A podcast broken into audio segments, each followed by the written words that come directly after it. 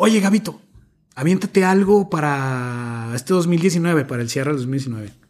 Eso me, dijo, me lo dijo en octubre y en agosto, o sea, que son dos meses antes, habíamos despedido a nuestra hija. O sea, era, estábamos rotos, rotos mi esposa y yo, nuestra primogénita. Dios nos la prestó por un año. Hola, ¿cómo estás? Yo soy Mario Salinas y bienvenidos a otro episodio de Lateral Podcast. Como sabes, este es un espacio donde la alternativa de historias, errores, fracasos y logros, todos ellos son válidos. Aquí sí se comparte algo diferente y lleno de valor. Te recuerdo que Lateral Podcast tiene episodio nuevo todos los lunes y los puedes encontrar en cualquier plataforma disponible. Antes de empezar, te quiero pedir un favor. Spotify ya te permite calificar tu podcast te pido que me ayudes dándole 5 estrellas al lateral para llegar a más gente. Lo puedes hacer desde la app o desde tu computadora. El día de hoy estoy entrevistando a Gabriel Villanueva. A Gabriel lo puedes encontrar en Instagram como arroba Gabriel Vimo. Vimo se escribe con V. Gabriel ha dirigido y organizado eventos de ayuda social para familias vulnerables y con necesidad en la ciudad y sierra de Chihuahua. Durante la pandemia dirigió el proyecto de Somos Más, repartiendo más de 30 toneladas de comida en ese tiempo. Actualmente Gabriel trabaja en Sistema Educativo LAM como coordinador en el área de capacitación, dando conferencias a maestros, directores y educadores en distintas ciudades del país. Hoy con Gabriel platiqué sobre la sensibilidad para comunicar un mensaje de valor, cómo se aprende a vivir en la escasez, las razones de aceptar nuestros límites y cómo salir del estado de sobrevivencia, entre muchos temas más. Te dejo para que escuches esta muy conmovedora plática con Gabriel Villanueva. Gabriel, bienvenido al lateral, ¿cómo estás? Hola Mario, bien, gracias por la invitación. Algo de lo que padecemos tú y yo es de una voz ronca, entonces esperemos y y la gente eh, no lo note tanto. Seguramente, digo, mi voz ya, ya es algo que permanentemente aquí, aquí suena mucho, pero vamos a lograr que. Mira, con el tecito que me diste y, la, y la agüita, creo que la vamos a armar bien. Perfecto. Gracias. Oye, pues bienvenido. Me da mucho gusto tenerte aquí. Después de conocer mucho lo que haces, la verdad es que siempre, siempre cuando he tenido esta clase de invitados que van por un sentido social, de alto alcance y de alto impacto, a mí siempre que en muchas ocasiones, te lo digo, he sido voluntario de asociaciones voluntario, no dirigiendo, no recaudando, no meramente voluntario, que también es tiene mucha energía. Yo digo, ¿cómo le hacen? Porque es distinto, es distinto al mundo corporativo, al mundo de cualquier organización con un fin de lucro. Acá es distinto, eh, se entiende, hay otro lenguaje. Sí. Digo, y todo lo vamos a decir ahorita, eh, pues sí, es mucho de propósito, claro, pero también el, o sea, también de propósito no se llena el refri. pero a veces, digo, hay cosas que se tienen que construir para un largo plazo para que pase eso, pero a lo que ves que se me hace muy complejo muchas veces llevarlo a la realidad sostenible como lo has hecho tú, pero bueno, eh, dando este contexto, no me quería alargar tanto, pero eh, antes de platicar de, de, tu historia, Gabriel, me, me, parece increíble porque platicaba con, con tu gente. Y hay una historia que me gustaría que me la platicaras tú sobre... Ya me pusiste nervioso, ¿eh? porque con los cuatro que hablaste... Me pueden balconear fácilmente. no, sí te balconearon, pero quizá no se trate de eso esta pregunta. ok. Te, decía de, de, la historia cuando se, se, iban a pintar casas al paso. Pero una vez estabas tan concentrado que no supiste qué pasaba a tu alrededor. ¡Wow! Platícame, esa historia. Uy, oye, está removiendo cañones. fíjate que, que estábamos chavos y, mis mejores amigos, eh, un amigo de mi papá nos ofreció trabajo y nosotros pues éramos estudiambres y dijimos, ah, está bien, podemos trabajar algo para ahorrar para los regalos de Navidad y esas cosas, ¿no? Muy bien. Entonces nos fuimos varios amigos y una de las noches, ya por terminar la última semana, estuvimos cuatro semanas allá. Y la última noche dije, me voy a aventar otro depa. Voy a terminar de, de pintar este depa. Entonces, este, estaba tan concentrado y tan contento que quisiera acabar eso, que dije, en mi mente pensé, oye, tengo la música muy fuerte, ¿qué, qué, pasas, qué, qué pasaría si está pasando algo y no me doy cuenta? ¿Pero qué estabas escuchando? Estaba escuchando, en aquel entonces era súper fan de uh, Hillsong United. Y es un, es rock, uh, pop, rock. Y este, súper fan éramos. Y lo estaba escuchando y estaba muy fuerte. algo, un refresco? no, no, estaba pintando, literal, estaba terminando de pintar, eran siete de la noche, en diciembre, en El Paso, estaba haciendo frío, pero los depas, pues, a gusto. Entonces, uh, tenía tan fuerte la música que dije, ¿y si pasa algo y no me estoy dando cuenta? Y en eso volteo y veo algo rojo en la ventana. Y lo, ¿por qué se ve tanto rojo? Y le bajo la música. que era la policía. De la dije, la neta no voy a hacer porque, o sea, tenemos visa normal, ¿no? O sea, no iba, nos, eh, le oíamos a, a, ¿cómo se llama? La border, ¿no? La border. Este, Border sí. Y le bajé a la música y el beat de la música era pu, pu, pu. Entonces le bajo la música y se sigue oyendo pu, pu, pu, y lo, ¿qué es eso? Entonces era, ya escucho los gritos y era Jerry, mi amigo Jerry, carnalazo del alma. Estuvimos, tenemos tantas aventuras juntos y abro la puerta y lo que pasó, el blanco de susto. ¡Córrele! Ni siquiera me explicó, me agarró, dejé todas mis cosas. Es que está la grabadora.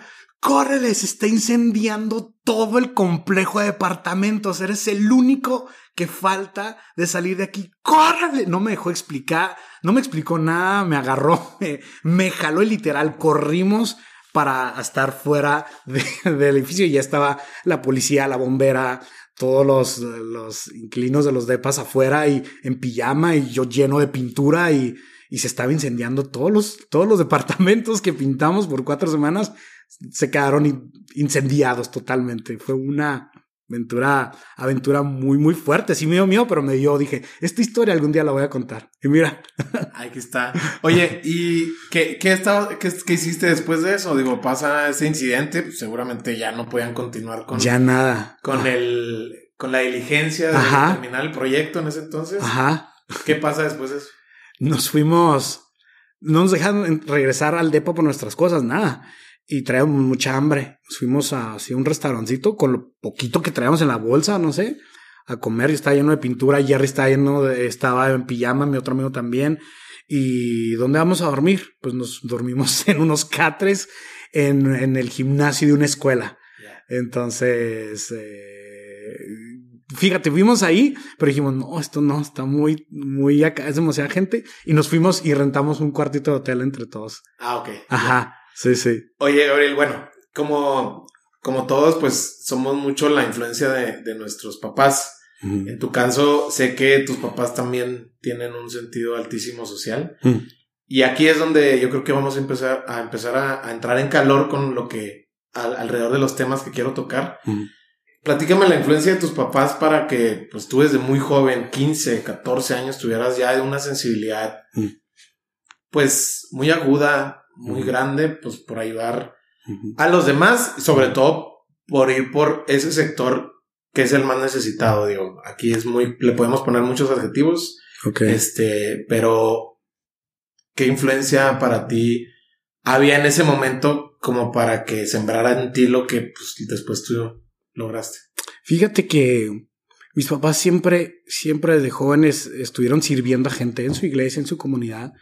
Y así nos, así nos quedaron a mi hermana y a mí. Y, pero de adolescente cambias mucho, te haces muy egoísta, ¿no? O sea, de que, ay, mis cosas, o, o ahorras tus, tus centavitos, tus dólares y te vas y te haces tu comprita, ¿no? En aquel entonces. Y yo me acuerdo que mi mamá me decía, ok, si vas a comprar algo para ti, tienes que sacar algo para alguien más. No, no, pues es que es mi colección de tenis o, o de playeras. y, pero siempre nos decían, ellos fueron siempre desprendidos. Me decía, ok, quieres algo, sacas algo para alguien más. Y pues no, tú quieres tener tu coleccioncita de cosas lo que sea. Y recuerdo que desde muy pequeños, cuando nos vamos a, aquí en Chihuahua somos de Hermosillo, Sonora, mis papás compraron, en, en el cuarto de mi hermana, compraron gemelas. En mi cuarto, gemelas, dos camas. Y en mi cuarto, litera. Ay, y decía, okay. ¿por qué? ¿Por qué así luego? Porque vamos a recibir gente. Tenemos que estar listos para cuando recibamos gente.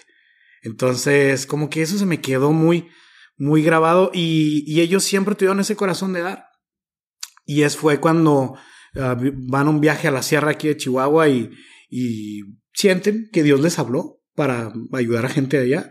Y junto con unos amigos eh, construyeron un albergue en la sierra, eh, en Maguarichi. Y ya tiene 23 años el albergue allá y, y eso mm, todas las navidades, todos los veranos y las Semanas Santas, eh, de gran parte de, de, de, de, Chavo, me las, allá las vivía, con grupos misioneros que venían de, varias partes de, Estados Unidos, de Canadá, de Nueva Zelanda, de, Brasil, a venir a ayudar a la sierra, a desprenderse por allá. Entonces a eso me dediqué. Oye, Gabriel, ya, a ver, déjame, déjame hacer doble clic en este momento que mencionas cuando te dicen que, pues, ah, ahora le juntaste tu lana, está padre, compra, pues ahora sí que compraste tus tenis, está bien. Pero ¿qué crees? Tienes que, ahora sí que el one to one de lo que tú adquieras, llámese un pantalón, unos tenis, un cinto, un ítem más para alguien más, ¿no? En ese momento, digo, más allá de entender que pues tienes que hacer caso, son tus papás, vives en su casa, eres menor de edad. Eh, más allá de eso, ¿qué es lo que tú entendías? O sea, ¿qué, para ti, ¿qué significado tenía eso que te decían tus papás? Digo, porque justo como dices, todos en la adolescencia cambiamos mucho, para bien o para mal, pero cambiamos. A lo que voy es que, pues en ese entonces está pasando como que cosas hormonales, ¿no? Sí. muchas cosas entre tu identidad, este tema de adolescencia, pero ¿cómo lo vas entendiendo o, simplemente no le prestas importancia? Fíjate que sabías que tenía que darle caso, hacer caso, perdón, pero no era obligatorio. Era una recomendación, pero muy amplia, ¿no? De que háganlo. No fue, yo me acuerdo muy bien cuando estaba chavo que cuando fuimos a Maguarichi, antes de tener el albergue, porque hicimos varias visitas, fue cuando me cayó así el 20. Antes tal vez lo hacía por obediencia, pero me cayó el 20 una vez que era invierno y repartimos comida, ropa, este, juguetes y se acabó la ropa. Y ay, qué bueno. Y llega una familia después. Ya no teníamos, ya no teníamos ropa y está hace un frío ahí en la sierra, entonces, y bueno, aquí está la despensa y lo, ya no tiene sudaderas. Y yo, ah, no, no tenemos mi mamá, no, ya se acabaron. Y yo me veía mi sudadera y mi sudadera la había comprado, de esas que, que, juntas y la, la compras allá en el paso en la, tu tienda favorita aquel entonces, ¿no? Y dije, y me cayó el 20 así, Mario, de que yo tengo otra en la casa. Estos vatos no, no tienen. O sea, esta es la única, si yo les doy, es la única que van a tener. Yo tengo otras dos ahí en la casa fácil. Y me acuerdo ese momento que sin que me lo pidieran ni nada, me, me entró una revelación, por así decirlo. Me, me, me, quité la sudadera y le dije, tenga, esta, ya está calientita. así que no me dijeron, no, ¿cómo cree, joven? No, lo agarraron, está en necesidad. Y ahí fue cuando fue como un breakthrough para mí de que, ok, feels good. ¿Cuánto tiempo pasa para que ese momento tan revelador le dediques tiempo para ver qué va a pasar con ese momento revelador, porque como, como tú, muchos hemos tenido muchos momentos, ¿no? Que son como puntos de inflexión. Ajá. Que hace, o sea, en tu, yo pienso, yo lo veo como una gráfica, ¿no? Digo, no, pareciera que soy mucho de números, pero, pero no tanto. pero en este momento como que lo veo cómo se dispara hacia arriba, ¿no? Porque ciertamente son, son muchos momentos en los que multiplicas lo que eres. Porque es como que esto que tú entiendes que está en ti y tú lo quieres compartir para alguien más. Entiéndase lo que, lo que vamos, lo que estamos platicando, o entiéndase eh, un proyecto, eh, tu pasión, tu trabajo, tu, tu familia, etc. Pero al final el día te multiplica, ¿no? Porque al final el día yo pienso que te expande como persona. ¿Cuánto tiempo pasa para tú decir, ok, estoy, sigo estando joven, pero quiero explorar este camino que veo que mis papás como que lo tienen muy bien mentalizado y además que lo, lo, lo, hacen en la acción, ¿no? Ok. Qué buena, qué buena pregunta. Fíjate que mm, realmente era por, como repitiendo lo que te decía, era por obediencia. Vamos para allá y vamos y con, no con muchas ganas y, pero cuando ya lo haces, hay una revelación, hay una voluntad y que repartes algo tuyo. O sea, una cosa es donde, oye, nos eh, conseguimos y donamos y, nos donaron tantas despensas, tantas cobijas. Ok, tú las repartes y tú eres la cara tal vez. esto, todo esto que hemos hecho, Mario, siempre lo hemos hecho con, con amigos, con la iglesia, con familia. No, nunca lo hemos hecho solos. Entonces hay, una, buena conexión y qué mejor hacerlo con mejores amigos también, ¿no? Pero cuando tú das algo tuyo, no algo que te donaron para donar, algo tuyo, te desprendes de algo tuyo, tiempo, dinero, esfuerzo, una sudadera, es cuando realmente lo estoy haciendo no porque tengo que hacerlo, sino porque quiero hacerlo. Hay algo en mí que me está diciendo en hacer estas cosas. Así comenzó y estuve trabajando en campamentos, íbamos a, hacíamos brigadas y siempre con gente hasta que llegó un momento donde esa práctica fue, fue, un, fue un momento revelador cuando fui a visitar a un amigo que está enfermo a un hospital y me di cuenta de las condiciones en las que están los hospitales públicos. Donde hay gente que duerme afuera, hay gente que con el frío, con el calor, gente que duerme eh, con un cartón de colchón. Gente que no duerme. Gente que no duerme. Gente que no tiene que comer, brother. Entonces, yo me acuerdo que salí y más por preocuparme por mi amigo, me preocupé por la gente, así me caló. Cañón. Y salí así como que en shock. Y fui solo, ¿eh? No creas que, ay, fui con mis papás. No, fui solo, pues fui a visitar un amigo. La siguiente semana con mejores amigos también dentro de ahí están los que te he mencionado, Charlie, Daniel, eh, Rafa, Jerry. ¿Qué hacemos? Estamos perdiendo tiempo y les dije, ¿qué les parece si vamos al hospital? Mucha gente con mucha hambre. Y lo que vamos a hacer, no tenemos dinero, somos estudiantes. Y lo, pues tráiganse los leftovers de sus mamás y compramos tortillas y somos burritos. Los burros más chuecos del mundo, ¿verdad? Y este, realmente hay un arte en hacer burros perfectos como los enrolla las mamás. Y nosotros en, un, en una, en una toallita fueron guisos de varios, que, te gusta tal vez? 30, 40 burritos. Y en un toporcito yo creo de dos litros, eh, café con leche y azúcar, así como lo comemos nosotros. Estábamos chavos, teníamos 19 años. Y vamos, y ahí vamos los cuatro. O sea, de que vamos a llevar burritos. Teníamos un pavor y un temor así de que, ¿cómo se hace esto? O sea, ibas a ayudar y, tenía, y teníamos mucha vergüenza, muchísima. Porque ya vas tú solo. Oye, ¿por qué crees que nos da vergüenza a veces? Es, es, es qué bueno que tocas ese tema. Digo, lo quiero abrir como paréntesis antes de continuar con la historia porque eh, ¿qué crees que sea lo que nos da vergüenza a la hora de ayudar? Cuando queremos ayudar. O sea, digo, cuando realmente ya está la voluntad y la decisión tomada de ayudar, es decir, háblale a Gabriel y mira, aquí está este recurso, entiéndase, eh, de alimentos o de lana. Eh, eso es una cosa, porque como que, a ver, a ver, voy, quiero acomodar esto porque esto no es pregunta, esto quiero, quiero ver hasta dónde me puedes complementar, porque una cosa es donar el recurso, entiéndase, tanto dinero como alimento. Sí, que es buenísimo, ¿eh? Es buenísimo. Ajá. Sí, sí, sí. Aquí, qué bueno que lo aclaras. Ojo, es muy, es muy bueno, pero cuando ya te dicen, oye, pero es que necesitamos voluntarios para ah. donación de sangre, ayúdanos a llenar estos formatos con la gente que llegue ese día, ¿no? Es distinto. Por muchas cuestiones, pero yo he visto también que la gente le da vergüenza. Sí. Y se me hace bien.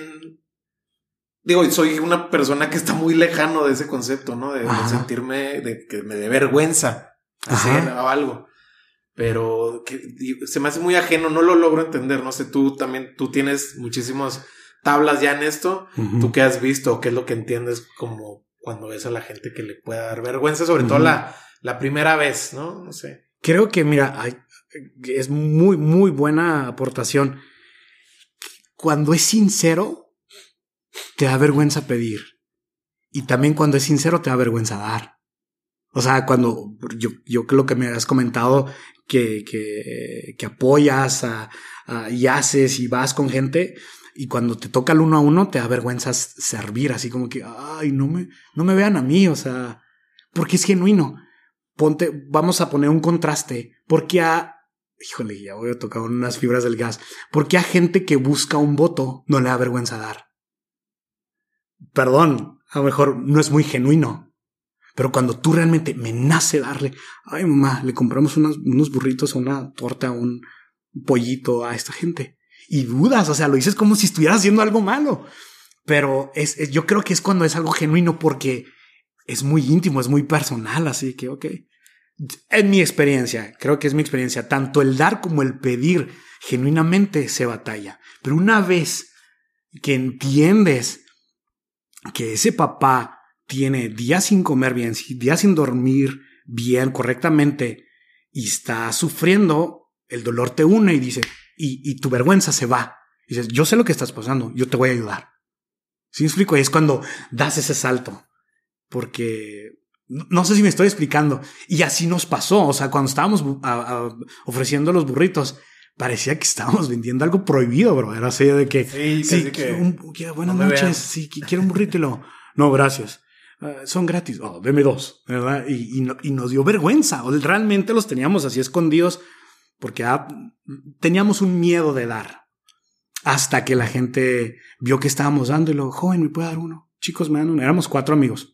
Y tuvimos un poquito de, un poquito más de confianza esa noche hasta que alguien llega y nos dijo, oigan, esta señora necesita de ustedes. Ah, ok, un burrito. Y luego, no, ella no necesita un burrito. Necesita que oren por ella. Y nosotros, orar.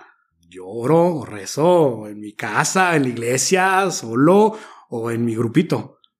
Y lo sí necesita que oren. Jamás dijimos, somos los cuatro fantásticos amigos de esta iglesia y vamos a orar. Pero no, llegamos todos tímidos a repartir burritos. Pero algo vio a esa gente, esa señora que pidió ayuda para otra más. ¿Cómo que no quiere un burrito? Es lo único que ofrecemos. no, vamos a orar por alguien. Dijo, sí, ok, bueno, ahora tú, no, ahora yo, qué vergüenza. Y todo el hospital, la sala de espera nos estaba viendo. Entonces, más vergüenza. 19 años. O sea, estábamos de que, señor, neta, sácanos de este y jamás venimos a, dar burritos aquí. Y nos dice, esta señora dijo, eh, dice, es que está en shock porque le acaban de decir que acaba de fallecer su hijo. Necesita que oren por ella. 19 años, vato. O sea, tu mente está muy tullida ese entonces. De alguna manera oramos por ella, tímidos. Y ella se calmó y le dejamos un burrito. Terminamos, se nos acabaron los 40 burritos. Serios en el camino, nos regresamos. Cada quien agarró una ventana en el carro, veníamos los cuatro juntos. No hablábamos hasta que uno de nosotros dijo, ¿no les dieron ganas de llorar? Sí. Y decía, y el otro viernes, ¿qué crees que hicimos? Regresamos. Vamos otra vez al hospi. Así se les quedó el hospi. Se nos juntaron más amigos y más amigos y más amigos. Cuatro, ocho, doce, treinta, cincuenta chavos. Nos reuníamos, setenta. Llegamos a ser más de 120 chavos todos los viernes. Así le decíamos, los viernes de hospi. Y nos juntábamos, comprábamos galletas, llevábamos burritos, llevábamos café, íbamos al central, al Morelos, al general, al infantil y ya no solamente era la parte en la, en la, en la sala de espera, ya nos daban la oportunidad los hospitales, para no meter a nadie en, en, problemas, para orar por los enfermos, para conectar con la gente. Entonces, eran, éramos chavos, tú podías hacer el viernes a la noche cualquier otra cosa y eran chavos de todas partes. Cristianos católicos que no iban a la iglesia, que nada, pero tenían un corazón para servir y dar a su ciudad y a extraños. Eso yo creo que es uno de los highlights de mi vida de soltero donde conectabas con gente desconocida, pero eh, he aprendido que el dolor une. Entonces conectas con la gente. Sí, porque es un lenguaje. es un lenguaje que nada más el que tiene ese dolor lo puede hablar y entender. Y además, no te voy a hacer, no te no te voy a mentir, se siente bien ayudar. Por supuesto. Te sientes bien ayudar. Y sabes que la gente se va a sentir también bien. Es recíproco. Dar genuinamente. Entonces, de ahí eh, seguimos haciendo actividades y dijimos, oye, no hay que dejarlo solamente. Ya viene diciembre, se pone muy frío. Y mi familia, mi hermano tuvieron un sueño de, de ir a, una colonia de, escasos recursos a la periferia de la ciudad. Y ahí decidimos hacer Navidad con ellos. Una cena navideña quería hacer mi hermana. Yo todavía y no me caía todo el 20. Eso fue antes de, de, hacerlo de hospi. Yo iba de, por obediente. Entonces llegó mucha gente. Hacía mucho frío, era al aire libre, había mucho polvo. Y este, y vimos que había mucha necesidad. Después siguió avanzando ese proyecto y cuando el proyecto OSPI con, con tantos amigos que conocí con, con corazón para servir, eh, dijimos, vamos a ayudar, vamos a hacer Navidad en la calle, vamos a probar este proyecto. Entonces empezamos a, ese grupo de chavos, se, se escaló más las, las voces y, y, yo tengo un amigo que aquí, yo tengo un amigo que hace esto, yo tengo un papá que, que, que su jefe quiere donar esto y etcétera. Y empezamos a hacer este tipo de eventos anuales en Navidad, Navidad en la calle, literal, era en la calle y se juntaban cientos de personas. Planeábamos para 500, llegaron 700. El siguiente año planeamos para 900, llegaron 1200. El siguiente año para 1500, llegaron 2000 hasta que la, última edición que hicimos para tanta gente fueron más de cuatro mil personas.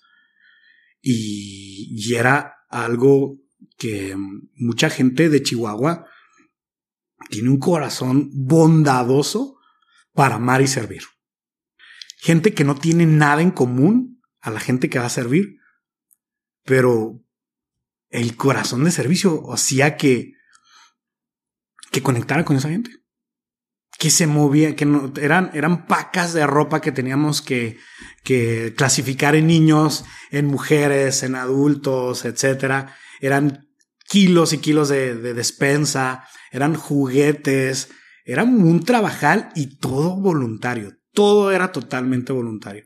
Realmente Chihuahua tiene gente que ama y sirve, genuinamente. Oye, Gabriel, a ver, entendiendo esta ambición, ¿en qué sentido? En poder ayudar cada vez más y con mayor escala. ¿Cómo, cómo logras de alguna manera entender o si es necesario conciliar que lo que tú puedes hacer junto con la gente tiene un límite? Es decir, mm. no se trata de entenderlo como no es suficiente, pero sí se trata de entender que es necesario más más manos, ¿no? Nunca chocaste con este, con esta idea de saber que, ok, sí, pero ¿qué pasa en, en febrero? Que yo no voy a estar, no voy a estar porque hay que atender a la familia, voy y vengo, etc., lo que tú quieras y, mandes, la carrera que en ese entonces la estabas atendiendo. Eh, ¿Qué tanto para ti llegaba esa clase de pensamientos que es, una realidad, no son, no son opiniones tuyas. O sea, el hospital anda y sigue funcionando y sigue habiendo carencias, ¿no?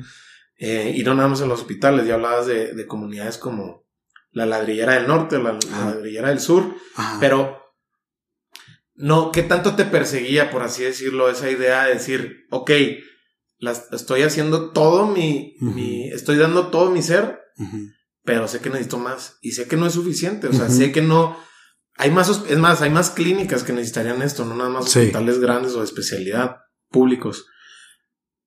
¿Cómo, cómo, cómo es conciliado o cómo permites tú entenderte, pues que al final del día no será suficiente, pero es más, vale más el hacer que el estar aquí sentado y, desde la computadora opinando, ¿no? Viendo. Este, ¿tú cómo lo, cómo lo procesabas? Fíjate que es algo que siempre va a haber eh, comentarios donde, oye, pero no nomás en diciembre tienen hambre. Y en diciembre, en fechas decembrinas, todo el mundo quiere dar y quiere hacer su, su palomita del año, ¿no? Ay, me porté muy mal todo el año, pero en diciembre con el aguinaldo voy a ayudar. Y, eso es muy bueno también, que suave. Pero el resto del año. Entonces, te voy a ser muy, muy honesto. Era un enfoque. teníamos que ser muy muy concretos. Durante el año íbamos todos los viernes a los hospitales y en septiembre empezamos a hacer actividades para fondear todo lo de Navidad. Sí me quedé con, con esa espinita de que antes los veranos eran más libres y vas a la sierra o en Semana Santa, etc. Pero entendí que, híjole, nunca es suficiente. Nunca es suficiente. Ni los recursos, ni la gente, ni, ni todo lo que hagas va a ser suficiente para acabar con, con la pobreza o con la necesidad de la gente. Siempre va a haber más. Pero me acuerdo una anécdota, de seguro la, has escuchado. Yo la escuché en aquel, en aquel entonces cuando estaba muy chavo, donde está un papá con un hijo y están caminando en la playa y sube la marea y se quedan muchas estrellas de mar atrapadas en, en, en la arena. Y, y, este le dice, hijo, vamos a una actividad, vamos a, a, tratar de regresar las más estrellas del mar que se quedaban atoradas aquí en la arena al mar, al agua, ¿sí? Porque si no aquí se van a morir y se van a secar, etc. Ok, entonces el niño va muy bien y ahí está, las agarra, las avienta, las agarra, las avienta, las agarra, las avienta. Y este llega y luego voltea, o sea, ya estuvieron ahí bastante tiempo y voltea, oye, pa, son demasiadas, nos falta un chorro y yo no he jugado y yo quiero acá, o sea, no vamos a terminar jamás. Ok, vamos a darle un, poco más de tiempo. Pa, ya, es que neta, ¿para qué hacemos esto? O sea, hay demasiado, no, no, no va a influir mucho nuestra ayuda para salvarlas a todas. Y dijo el papá muy sabiamente, tienes razón, no vamos a poder salvarlas a todas estas estrellas pero este tiempo, con esta estrella que estoy agarrando aquí, vale la pena. y la aventó al mar. Es una anécdota que yo leí cuando estaba mucha, mucha gente lo ha escuchado y me quedé con eso. No puedo hacerlo, no podíamos hacerlo todo el año, tal vez sí, brother. Pero nuestro enfoque nos, nos quedamos en Navidad. Pero decíamos, bueno, lo que vamos a hacer en este tiempo lo vamos a hacer con lo mejor que podamos. Nuestros, nuestros recursos eran limitados, pero teníamos fe en que Dios siempre multiplicaba, siempre, siempre, siempre multiplicaba. Entonces, me, puedo adelantar algunos años. Este, con lo de la pandemia, también había muchísima necesidad y todos estábamos encerrados y recibimos una llamada, recibí una llamada de un pastor de Hermosillo, me dijo Gabriel, ¿sigues repartiendo despensas? Sí. Muy bien, te va a, este, te va a llamar una persona de Monterrey. Y me habla una persona y me dice, ¿usted es Gabriel Benio? Sí. ¿Usted reparte despensas? Y lo, pues, no me dedico a eso, pero pues sí lo hacemos con mi iglesia. Entonces, fueron seis llamadas hasta que me dijo, ¿usted es Gabriel Villanueva? Sí. ¿Usted reparte despensas? Sí. Oye, eso fue en marzo del 2020, recién empezaba la pandemia. Y nos dicen, oye, Gabriel, somos de eh, una asociación de comida. Este, tenemos dos toneladas de comida. ¿Las quieres? Y yo, ¿what? Claro que sí. ¿De qué son? Y era roast beef, era yogur griego, era tocino ahumado del bueno. Cosas que te compras en las quincenas, ¿no? Al gustito. Y dije, sí, va, ¿tienes dónde almacenar? Claro, por supuesto. Claro que no tenemos nada de eso. Todo es voluntario, te digo. No es una ACE que tenemos. Siempre hay alguien que Dios provee para, para, para recibir y para multiplicar y para dar. Y en ese momento un, un, amigo que es tremendo, que me he hecho muy buen amigo de él, es un, un corazón bondadoso, donde me dice, mi gallo, así me dice, mi gallo o mi gabo a veces, dependiendo del humor en que anda. mi gallo, mi bodega es para ti. Vente. Asa, es tuya. Recibe los camiones. Y en eso, Enrique, mi pastor, que conociste, uh, y otros chicos de la iglesia, nos juntamos y recibimos y descargamos en plena pandemia un camión de dos toneladas llenos de comida. Y, mi amigo uh, este, Eduardo nos dio la plena confianza para almacenar ahí. Y empezamos nuestra iglesia y el equipo dentro de la iglesia que se llama Somos Más a hacer despensas, bolsas de despensas. La iglesia compraba una despensa y con ese fondo se hacía otra despensa. O sea, se generaba uh, cada vez más y no se acababa y no se acababan. Y cuando se iban a acabar, nos dijo, oye, tengo otro camión de una tonelada, ¿lo quieres? Y luego, ok, eso fue todo el 2020 y mitad del 2021, donde ya nos llevaban. Había ya un equipo organizado, un excelente amigo que es, es perfecto para logística, Jesús Calleros. No lo hubiera hecho sin él, la verdad. Y un equipo extraordinario de la iglesia a donde nos organizamos para recibir llamadas entre semana y hacíamos una ruta. Mi amigo, eh, este, este, este hombre que, que, que, Dios transformó y tenía ese corazón, nos, nos prestaba su flotilla de camiones para repartirnos en la ciudad. Entonces repartíamos los sábados. Imagínate, pues en la pandemia, con guantes, con máscara, etcétera, todos súper armados y, y, la gente no podía salir, pero era un buen pretexto el salir este, y armar, y armar kilos de yogur, y armar kilos de, de, de frijol, de, de arroz, y él, eh, este amigo que tiene una excelente mentalidad para logística, al final de toda esta pandemia, sin parar, todos los sábados, íbamos con gente de muy escasos recursos, gente que perdió sus negocios y no tenían que comer. No, no eran pobres, pero ya no tenían que comer, su negocio se paró. Y muchos vivimos eso, ¿no? Entonces, fue año y medio hasta, hasta el 2021 donde todos los sábados repartíamos despensas por toda la ciudad, hasta en la sierra. A Nahuarichi llegamos a ir un par de veces hasta el equipo de Somos Más de nuestra iglesia a repartir despensas allá. Y se multiplicaban y se multiplicaban y, y eran bolsas de, eran 20 kilos de, de, despensa mínimo, bro. De, donde era embutidos, granos, etcétera. Y al finalizar, este, y no te lo digo para jactarme, pero me dice, Gabriel, ¿sabes cuánto, cuánto compartimos? No tengo ni idea, le dije, o sea, yo nomás tú organizabas y, y la gente y amigos venían y servían y donaban y etcétera. Y lo repartimos más de 30 toneladas de comida. Y mi amigo que el dueño de las flotillas y todo eso, no tienes idea de cuánto es 30 toneladas, ¿verdad, abuelo? No. Son tantos camiones así, esto y esto. ¿De dónde sacaron tanto? Realmente el corazón bondadoso de la iglesia de Chihuahua y Dios, yo estoy muy seguro que Dios eran multiplicaba. Veía nuestros, como la parábola, los, los cinco panes y dos peces, y los multiplicó. Y fueron más de 30 toneladas contabilizadas que se repartieron en ese año y medio de pandemia. Fue algo extraordinario de parte de Dios. Y, pero eso no es la mejor parte.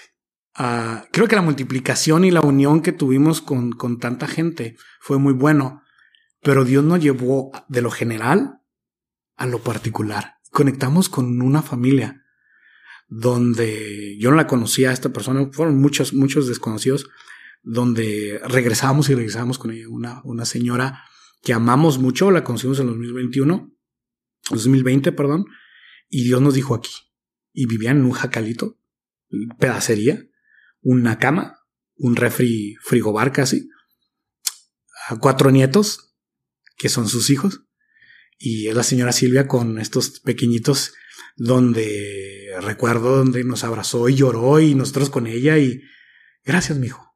No tengo palabras. Bueno, esa fue la primera vez. Regresamos hasta que me dijo, mijo, ustedes se han convertido en alguien, una, una oración contestada.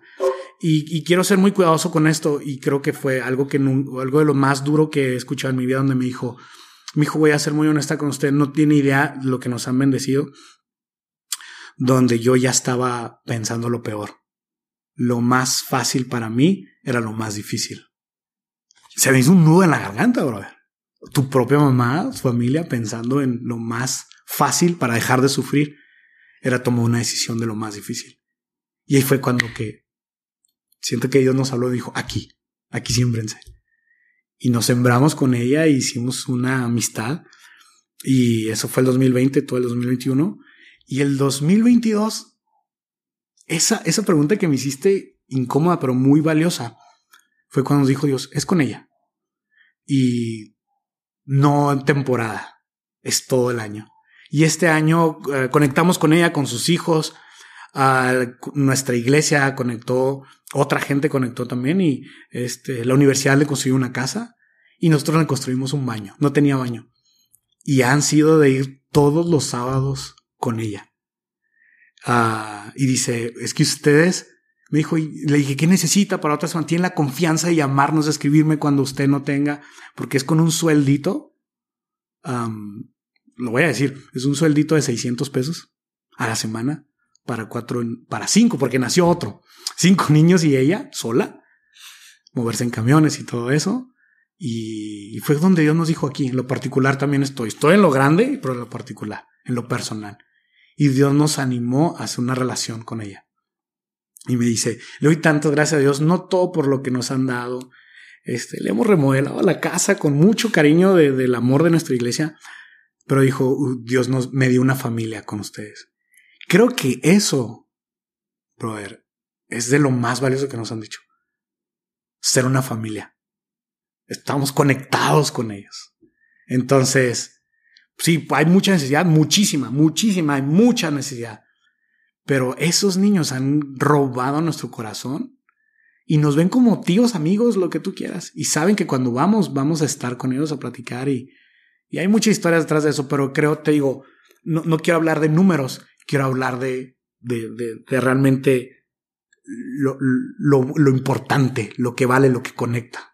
Oye, ahora, ahorita que, que volteamos a ver, pues como dices tú, no te das cuenta de la proporción o de la magnitud de lo que han donado, lo que han repartido, lo que han conectado, eh, todas las personas que de alguna manera directa o indirectamente han han ayudado. Pero si llega alguien tocando a la puerta contigo en busca de un consejo para lograr algo que se parezca a lo que ustedes han hecho a través del proyecto OSPI o a través de Navidad en la calle, dime qué les dices o qué consejo les das para... Porque hay mucha gente que quiere ayudar. Ajá. eh, de, de muchas formas. Sí. De muchísimas formas. Me las he topado y existen. Ujú. Pero muchas veces no saben cuál es el primero y o segundo paso que hay que dar, ¿no? Para decir, bueno, aquí hay que voltear, este, habla, levanta el teléfono, levanta, ¿no? ¿Qué consejo les darías a ellos? A gente que quiere ayudar, que lo hagan. O sea, cuando sienten ahí, que lo que no, no se esperen a tener una super organización. Mira, nosotros comenzamos hace ¿cuántos años ya? Hace 17 años, 15 años. Un cuatro chavos de 19 años, limitados en recursos y en creatividad y en, en lo legal y que cómo le vas a hacer para... Jamás pensamos eso. Jamás pensé yo que Dios nos iba a, a- a llevar a crecer un grupo de cuatro chavos a 150 y alimentar a cientos y miles de familias y luego más adelante de adulto, este, hacerlo con toneladas de comida. No, Dios te lleva. O sea, algo que he aprendido de- desde esa edad, Dios usa al que se atreve. Entonces, si, si, si hay algo que, que quieres hacer y te está inquietando algo, hazlo, hazlo. Hoy, pero es que esta persona que voy a ayudar no es la más necesitada, pero tiene necesidad, sí. Incluso, o sea, terminas de, de comer en un restaurante y tienes un leftover, algo te sobró ahí, y hay alguien que te pide y te baja y, y tú te lo estás saboreando porque en la noche te vas a tener las alitas o la hamburguesa o las papas. Dale, o sea, tú tienes algo tal. Estoy muy seguro que la gente que nos está escuchando tiene algo en el refri que él puede calentar o guisar. Esa gente no sabemos. Lo que tengas ahí y que puedas dar, dalo. Dalo. Estoy muy seguro que para esa gente, para ti a lo mejor ser insignificante. Ay, ni al caso, ya está mordida. Ni al caso, este, eh, es una, no está tan rica la hamburguesa. Para ti a lo mejor no significa nada, pero para esa gente significa todo. Comió por lo menos ahí. Alguien se interesó en él. Oye, es que ropa, no, ya, ya está pasada de moda. Para él no le va a ver la marca. Esa gente va a llegar, "Ah, ya tengo pants para dormir, para trabajar. Tengo unos zapatos, ya no va a tener frío. Entonces, a toda esa gente que tiene el corazón, porque Chihuahua es un, tiene mucha gente bondadosa, yo os animo a que lo den. No se esperen a una organización. Si quieren hacerlo, está bien unirse con gente que ya lo hace. Excelente, es muy bueno.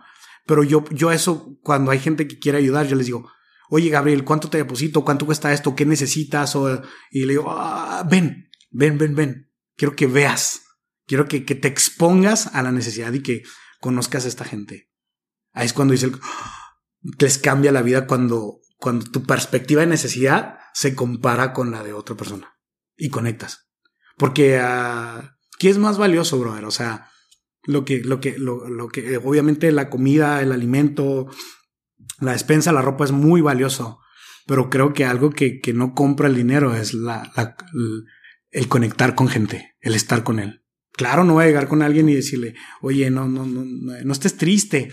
Este, pues Échale sí, ganas. sí, échale ganas. Pero voy a llegar tal vez con él, oye, no, échale ganas. Sí se puede llegar con esa persona y decirle, échale ganas, si se puede, tiene una orden de tacos.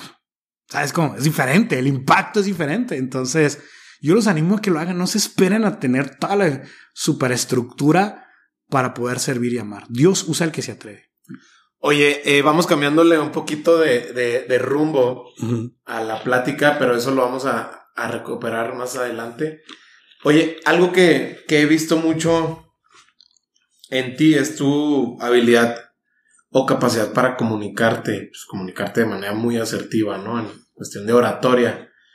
Más allá de este don que tú puedas encontrar de manera natural en ti, ¿cuáles son las claves tú que ves que a lo mejor podemos encontrar cada uno de nosotros a la hora de encontrar un propio estilo para comunicarnos de una manera que podamos ser escuchados y que el mensaje sea claro, ¿no? Digo, Ujú. lo ideal sería que el mensaje tuviera valor, Ujú. pero vámonos un paso atrás, Ok. que al menos el mensaje sea claro. Ok. Creo que otra vez la palabra, hay que ser genuino. O sea, también nunca le vas a llenar el ojo a todos. O sea, hay gente con la que vas a conectar, hay gente con la que no. Pero el ponerte en el lugar de, de tu audiencia, ¿por qué está, por qué se preparó y se levantó para ir a escuchar una conferencia, una plática?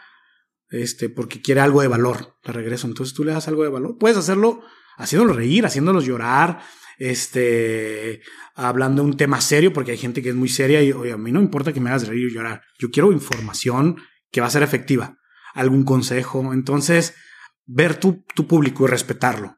Oye, es para maestros. Bueno, ¿qué necesitan? Es para gente muy seria. Es para niños. Entonces creo que cuando encuentras el valor de la gente es cuando los honras. Ok, es gente muy seria y, viene por algo serio. Que yo voy a honrar eso de ellos y tal vez le meto un dos, tres chistecillos, este, pero honro, honro lo que hay en ellos para que se vayan con algo que les va a ayudar. Entonces, creo que es, es la sensibilidad para, para conectar con la gente y ser genuino. Dices, híjole, es que esta es una audiencia que no, no, no voy a conectar con ellos o no, no tengo nada que darles. entonces dices, no, sabes que creo que no soy la persona. No, sí, quieren escuchar esto y quieren que seas tú ok, preparas algo. Pero mm, creo que el ser sensible, como tú hiciste conmigo y con haces con todos tus invitados, el qué le gusta, a qué van, ¿qué, cuál es su experiencia. Entonces, eh, creo que es, es, es, muy clave tanto con el servicio. El servicio no solamente es para dando despensas y cobijas y regalos, pero el servir a alguien es escucharlo. A lo mejor hay gente que más necesita ser escuchada. A lo mejor hay gente que necesita callar y que tú le hables. Hay gente que necesita jugar y despejarse en esa conferencia. Hay gente que necesita aprender algo. Hay gente que necesita simplemente relajarse. Entonces, el, conectar te ayuda a ser más útil en tu servicio. pero ¿cuáles son las señales entonces para saber leer a tu audiencia? Porque Ándale. Creo que hablas de sensibilidad. Ok, no todos la tenemos. Estoy de acuerdo. Y hay otras maneras de encontrar esos insights para poder saber el mood de la audiencia, mm. ¿no? Si estamos hablando de hablar en público, yo creo, que, creo, que, nos enfocaremos en esto por lo pronto, pero tú dices de ser genuino. Yo pienso, y de este lado yo pienso que, ok, sí, está bien ser genuino, siempre y cuando seas profesional. Porque nadie quiere un cuate genuino, sí, güey, pero o sea, estás hablando con puras majaderías. Ajá. Eh, vas de A más más eh, P y luego te regresas a la B y no tienes un orden, nadie te entiende. Ajá. Pero tú dices, bueno, pero fue genuino, pues sí, genuino para quién. Estoy muy de acuerdo con egoísta. Entonces, sí, de acuerdo con el, con la genuinidad, nada más que como te lo, como platicamos antes de, de iniciar a grabar, dentro de un marco, dentro de, de, de, de un renglón, que tenga un control, que tenga una estructura, ¿no? Claro. o sea, ser genuino está bien digo yo, es lo que siempre platico con mis alumnos, ¿no? Les digo, yo no quiero que el día de mañana hablen como su vecina de este lado o como su profe o como yo, etc. No, yo quiero que encuentren su estilo. El estilo lo encuentras de muchas maneras. Esa es una cosa. Pero por el otro lado, hablando con un Heriberto Fernández, invitado mío y buen amigo. Es amigo, hoy lo vi, nos dio una, una super plática. Eh, soy su fan de ese Soy fan ¿eh? de Heriberto en este podcast también. Y platicaba con él acerca de, por ejemplo, algo que, que lo comparto aquí, la verdad es, o sea, el que lo quiera tomar, les aseguro que no se van a arrepentir, que él hablaba de las fuentes. Y él decía algo muy claro, vete a la primer fuente. O sea, ¿quieres hablar de innovación? Pues habla, vete con Steve Jobs. No te vayas, o sea, no te, no pierdas el tiempo con el que está hablando de lo que hizo Steve Jobs. Vete con Steve Jobs. Hay mucha literatura ahí acerca de él y de lo que él hizo y cómo lo hizo. Entonces, eso por un lado. Pero por el otro, también él hablaba también de la de leer a tu audiencia. Él decía algo muy claro, pero quiero saber tú de tu, de tu, ante lo que a ti te ha tocado comunicar dentro del AM o dentro de esto que estás haciendo como eh, side project. Eh, ¿Qué encuentras tú a la hora de, de saber leer a tu, a tu audiencia, de saber atraparla de alguna manera? Ok. Creo que me haces muy buenas preguntas, qué chido. Creo que algo que, que, me gusta a mí es el ser genuino es algo que me, que me ha ayudado a mí, eso es lo personal. Y el, el conectar con la gente eh, es, el, es el tener esa sensibilidad. Estoy muy de acuerdo. Ahora, eh, tener como, como base lo profesional. No puedes no prepararte. Ahí es donde entra lo, lo que mencionaba en, la respuesta, el tener la honra. O sea, hay gente que pagó por un boleto para ir o se, levantó temprano para estar ahí y está esperando algo. O sea, cuando tú tienes, el interés tiene pez, cuando tú muestras interés, tú tienes que darle valor a eso también, honrar a esa gente. O sea, entonces si voy a hablar con maestros, voy a, voy a conectar con ellos, donde te entiendo que es estar, y tú como maestro, es estar todos los días de la semana con un grupo de niños que no son tuyos y aguantar sus berrinches y enseñarles y ser paciente y aguantarte y enseñar y prepararte. Entonces, es algo que yo respeto mucho a los maestros porque es algo diario. Una conferencia es un cada cuánto y con desconocidos. Eh, ser maestro es algo que tiene muchísimo valor y, lo respetas. ese es mi caso, donde, donde hablo mucho con maestros, donde yo sé, yo sé qué cansado es estar en una conferencia después de dar clases. Entonces, yo no voy a venir, yo no vienes aquí para que yo te regañe cómo o decirte cómo hacer las cosas. Yo sé que hay valor en ti y honro lo que tú ya sabes hacer. Te voy a compartir algo que a mí me ha funcionado. Entiendo que a veces te frustras, te cansas. Entiendo que, que, que, no, que, que, a veces quieres tirar todo y decir, ya no quiero saber de, de, de, mis estudiantes. Entonces yo, yo, yo voy a honrar y valorar lo que tú ya haces bien y cómo puedes hacerlo mejor. Cómo puedes refrescar el por qué asiste eh, empezaste a hacer las cosas. Porque, porque a veces pierdes eh, el sentido, la emoción, la motivación de hacer las cosas. Entonces, al momento de hablar a la gente y entenderla, conectas. Como te decía, el dolor nos une, el sufrimiento nos une y la alegría también nos puede unir. Entonces, es algo en decirles, te entiendo, yo no, yo no soy mejor que tú, pero si tú vienes a aprender algo de mí, yo me voy a preparar, como dices tú, en lo profesional. Yo leí previamente, yo, yo estudié, yo medité para saber que te puedo dar algo de valor para ti. No, no me, no, estar frente a ti no quiere decir que soy más importante que tú, pero creo que todos podemos aprender uno de otros. Entonces, yo creo que algo clave es honrar, honrar el precio que está pagando la gente, no solamente en dinero, pero en el ir a escucharte. Entonces, el dejarles algo de valor algo, algo que les va a funcionar en lo que ya están haciendo muy bien. En este caso, los maestros, los directores. En algo que, que, que mi equipo, donde estamos nosotros, nos preparamos y leímos y, descubrimos y nos funcionó y lo, lo, lo compartimos. Hay algo que dice en la Biblia, dar de gracia lo que de gracia recibes. O sea, te, te costó a ti, dalo, ya lo, ya lo adquiriste, dalo, honra a esa gente. Esa gente tiene valor, dale valor. Y yo creo que va muy de la mano del servicio. Te digo, el servicio no es exclusivamente para gente con necesidad y con, que, eh, con despensas, darles despensas. El, honrar a la gente es cuando yo encuentro valor en esa gente. Eh, cuando tú amas al, al creador, honras a la creación, por más fea que esté. ¿ah? Entonces, cuando yo, yo sé de, de, dónde vienen y que el valor que esa gente tiene, yo, yo voy a hacer, la, voy a prepararme con la mejor, con la mejor plática y enseñanza que puedo hacer porque voy a honrar lo que ellos ya son y lo que están pagando para estar ahí. Oye, eres, como dicen los, los americanos, people person, pero volteándolo a ver hacia atrás, que es como se entiende la vida cuando la volteamos a, a ver hacia atrás.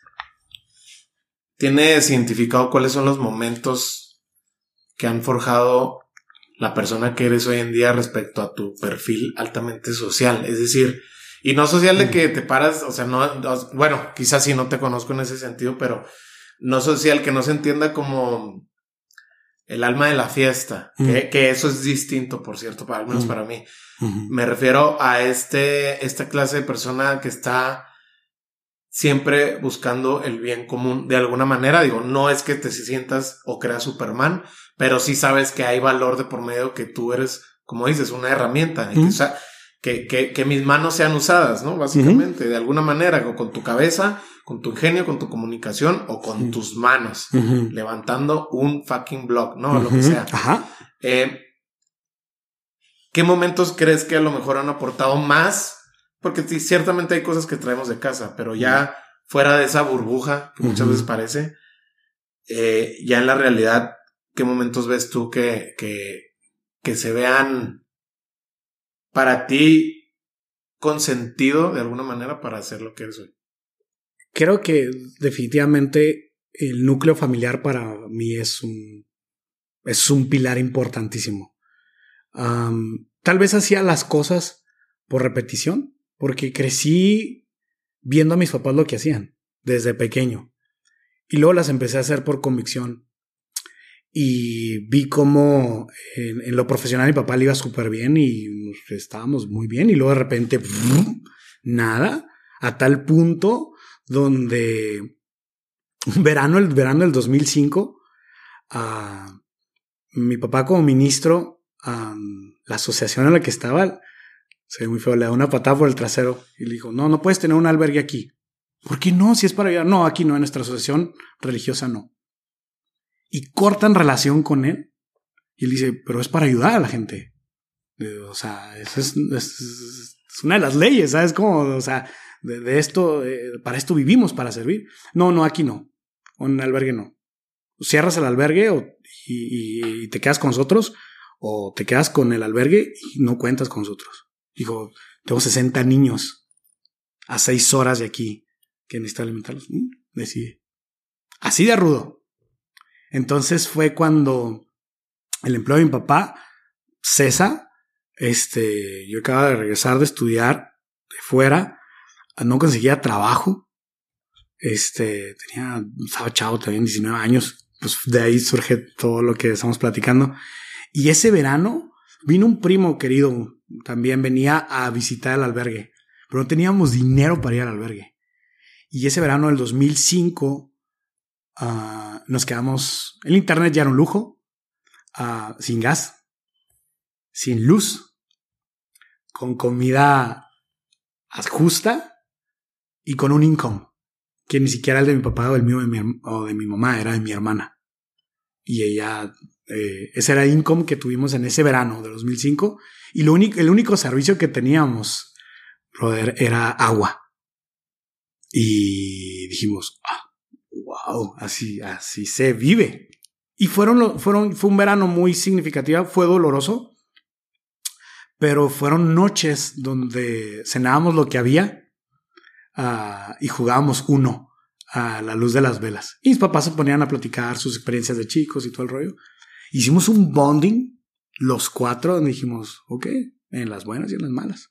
Y yo creo que eso nos marcó demasiado porque nosotros en ese momento estábamos con mucha necesidad ese verano y aún así los recursos que llegaban eran para mandar al albergue con los 60 niños que había allá. Entonces, creo que eso fue una de las cosas que marcó.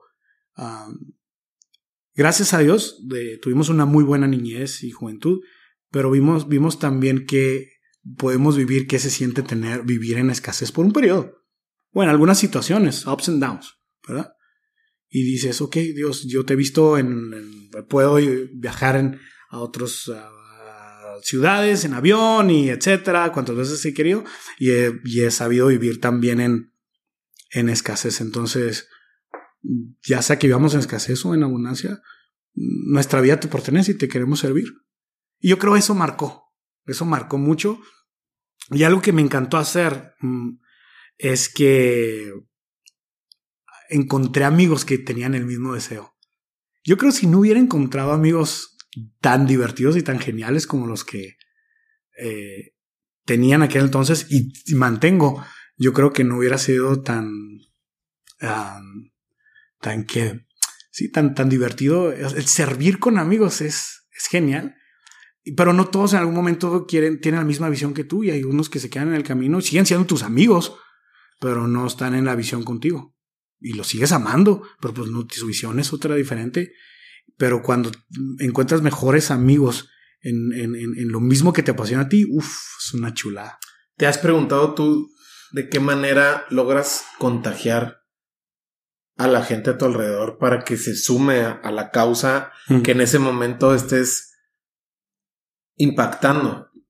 En tu caso, sobre todo, porque sí me llama mucho la atención justo eso. Ajá. Cómo se suman tus cuates. Digo, entiendo los principios de por qué, pero me gustaría saber el cómo, porque algo de lo que en sí la, la, la, la sociedad civil o las asociaciones civiles, perdón, muchas veces pierden o se diluyen es en entender que es voluntariado Que es el tiempo que tengas en ese momento. Y tú puedes decir, güey, pero se están lo que esté pasando en hospitales, en la sociedad, etc. Pues sí, pero pues también ellos tienen que tener en su casa y la vida sigue y la escuela y el trabajo, etc. Y es difícil, es difícil para todos entender cada una de nuestras limitaciones por ese lado. Pero también por el otro lado, pues tú me hablas de, de, de un Gabriel que pues al final del día siempre encontró los cómo y creo que es muy válido, yo creo que es muy válido siempre buscar el sí. Mm. ¿Cómo sí? Es muy válido. Pero yo creo que es más válido en, en una non-profit ONG o en este caso meramente tú como tu voluntad de ayudar, ¿no? O sea, yo creo que es más válido porque si te pones a ver todos los no, te derrumbas Ajá. rápido, ¿no? Ajá. Hay más gente buena que mala. Por eso el proyecto, cuando mi pastor nos dijo a mi esposa y a mí, hago paréntesis, a mi esposa la, conocí sirviendo este, en Navidad en la calle, en Proyecto Hospi, la conocí, se me hizo muy bonita, se me hizo muy brillante, fuimos amigos, eh, servimos de novios, luego de comprometidos, luego de casados servimos y ella se fue eh, teniendo un corazón para, para servir y amar y, y ha sido mi complemento totalmente. Este, y ahora con hijos servimos juntos. Pero bueno, me regreso al nombre. Cuando nos dicen eh, eh, eh, Enrique, mi pastor, oye Gabito, aviéntate algo para este 2019, para el cierre del 2019. Eso me, dijo, me lo dijo en octubre y en agosto, o sea, que son dos meses antes, habíamos despedido a nuestra hija. O sea, era, estábamos rotos, rotos mi esposa y yo, nuestra primogénita. Dios nos la prestó por un año. Y este, y dos meses después, mi pastor estuvo antes, durante y después. Y dos meses después me dice, oye, aviéntate algo aquí en la iglesia.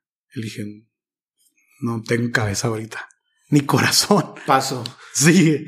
Y me dijo, ándale.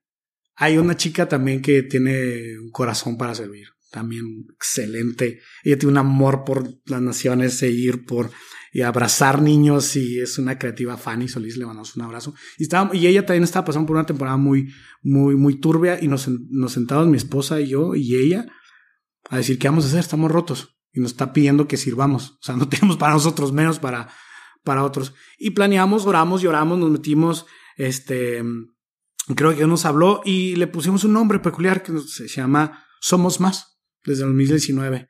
Y con ese grupo de Somos Más fue donde entregamos las 30 de toneladas de comida. ¿Y por qué somos más? Precisamente este preámbulo que estoy haciendo, somos más los, los, los buenos. Somos más cuando estamos unidos. Somos más cuando amamos. Entonces como que se nos quedó eso y somos más. Más hay más gente buena. Y hay gente que se va a cansar y no va a poder.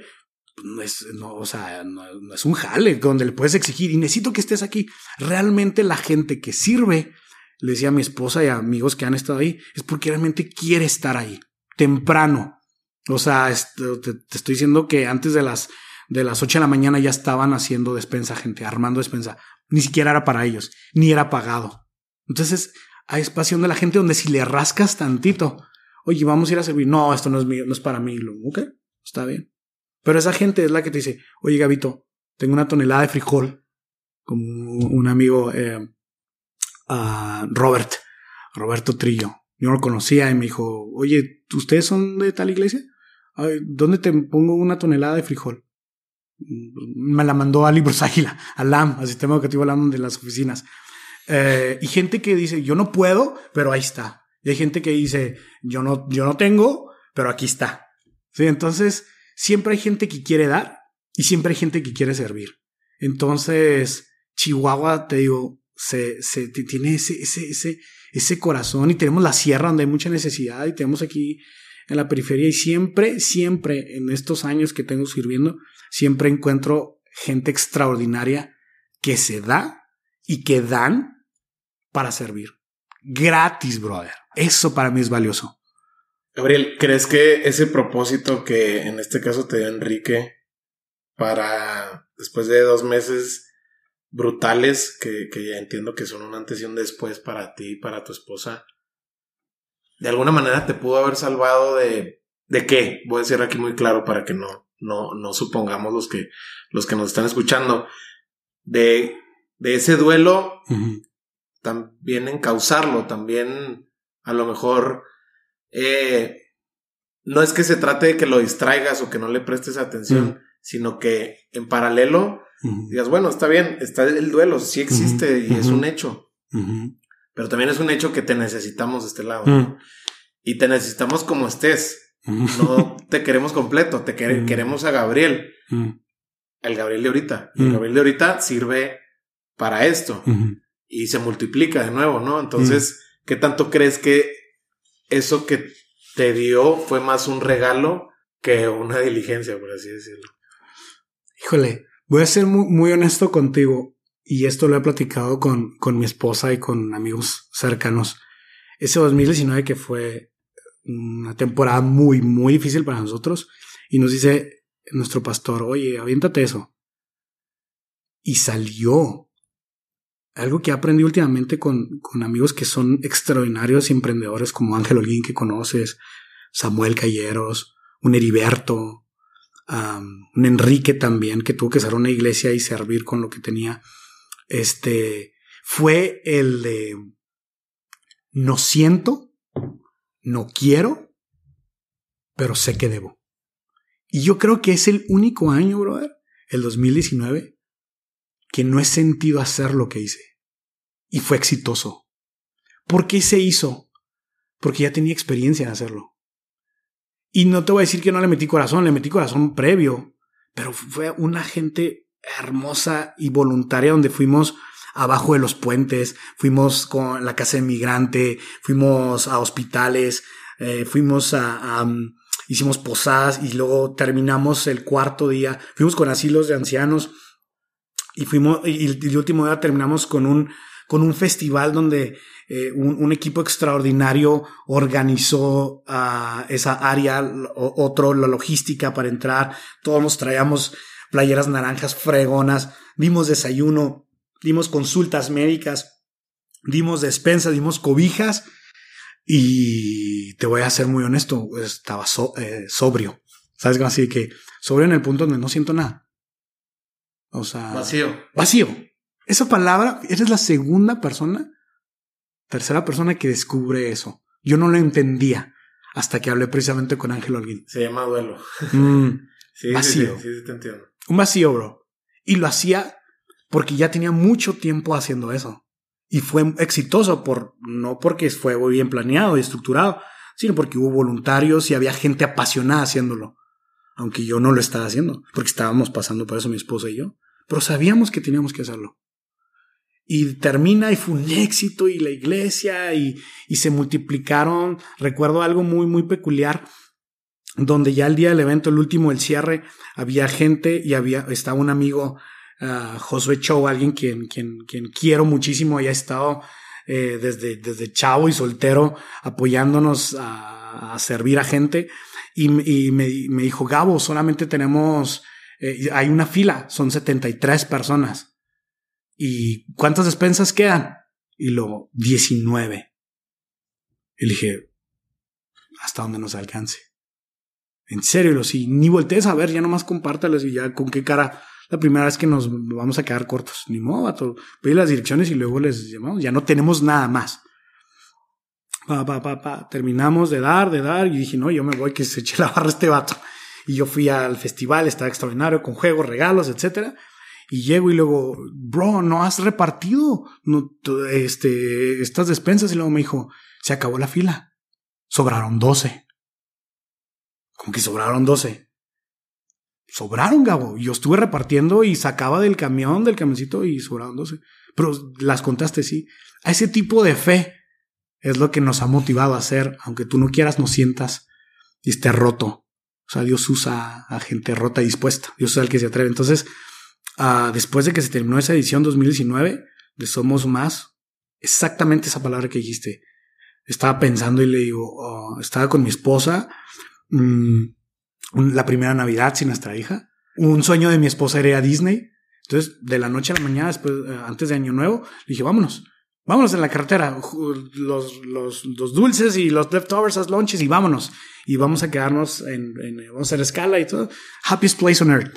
Y yo estaba numb, estaba, no sentía.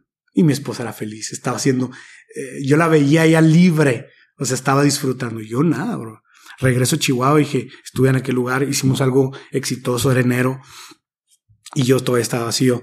Y dije, ¿qué quiero? Si alguien llega conmigo, ten, están 10 millones de dólares, haz lo que tú quieras. Una casa más grande, un carro, esto, incluso un hijo. Y dije, no. Y entonces, ¿para qué estoy aquí en la tierra? Y estaba abrazando a mi esposa viendo The Office. Perdón, perdón, perdón, que me ría, digo, estábamos muy serios, pero es que esa serie es de Eso mis, provoca. Esa serie es de mis, bueno, no es, mi, es de mis descubrimientos de pandemia. Yo Ok. la apenas en la pandemia. ¿Te gustó? Sí. Bueno, eso es un, o lo odias o lo amas. Sí, sí, ¿verdad? Sí, sí. razón. Sí, sí, sí. Muy bueno. Era la segunda vez que veíamos, yo creo, The Office. Y yo estaba viendo, pero no viendo, cuando estás pensando eso. Entonces dije, si alguien me ofrece esto, esto, yo, no, no quiero, no quiero. Bueno, necesito un hijo. No, tampoco quiero. Entonces pensé, entonces, ¿para qué estoy aquí? Y era una línea muy delgada. Es la. Muy. Entonces, ¿para qué? Jamás en mis, en aquel entonces 34 años de vida, había pensado en eso. Jamás. Porque mi vida había sido muy buena. Disfrutaba estar con mis amigos, disfrutaba servir, disfrutaba pa, pa, pa, pa, pa. Y dije, no, entonces, ¿no? Eh, ¿Para qué existo? Y dije, ay, caray. Oh, oh, oh. Y ahí mismo yo me paré y lo, oh, oh, necesito ayuda. Y fue cuando Ángel, un- Ángel Holguín, ah, en las oficinas, me dijo, ¿qué tienes? Yo a punto de llorar. Dije, no sé, brother, es que esto y esto. Y me dijo la misma palabra que tú me dijiste, es que tienes un vacío. Y yo, ven. Y fue conmigo y me compró un libro, me lo firmó y todo, léelo. Y lo, ¿cómo se llama? ¿Qué hace Dios cuando uno sufre? Y dije, "Ah, ya sé qué se va a tratar. Tengo toda mi vida conociendo a Dios. Ya sé qué, qué rollos, ya sé cómo es la mezcla. No lo leí, la neta, y Ángel, obviamente, si ahorita los va entrar y me, me la va a rayar. O sea, leí un capítulo, leí chanza, no, leí un segundo capítulo. Y fue cuando Dios empezó a hablar mi vida. Fue en febrero, mi esposo y yo viajamos de un viaje casi de escape de vacaciones en febrero. Y fuimos a playa, fuimos a Playa del Carmen, fuimos con mi, con mi hermana, su esposo, etcétera. Y fue un lugar donde volvimos a, conectar mi esposa y yo. Porque cuando yo estaba mal, ella estaba bien. Y cuando ella estaba mal, yo estaba bien. Entonces ahí fue cuando que, ok, vamos a emparejar esto. Y creo que ese viaje fue crucial para que Dios nos hablara y conectar eh, ella y yo y, e ir viendo. Y yo creo ir sanando poco a poco. Y este, mm, fui con ayuda. Había amigos que se acercaron incondicionalmente. Ya te los he nombrado. Mm, Ángel, Samuel, Jerry, Charlie, Enrique.